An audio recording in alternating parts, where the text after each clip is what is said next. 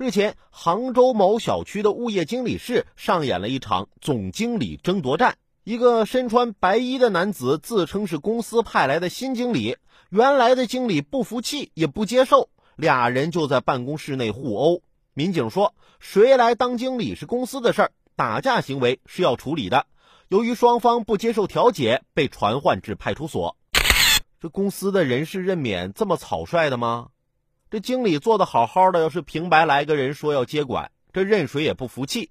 询问下人事部门或拿出公司的正规手续，该走的留不下，该留的撵不走，结果闹到了用小拳拳捶人胸口的地步，既丢了人，又无助于解决问题。今天早上刚到单位，碰到我们领导了。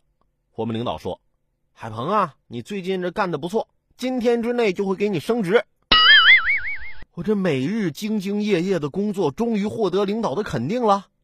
我赶紧把这个好消息告诉了我媳妇儿，还预定了晚上的烛光晚餐，决定庆祝一下。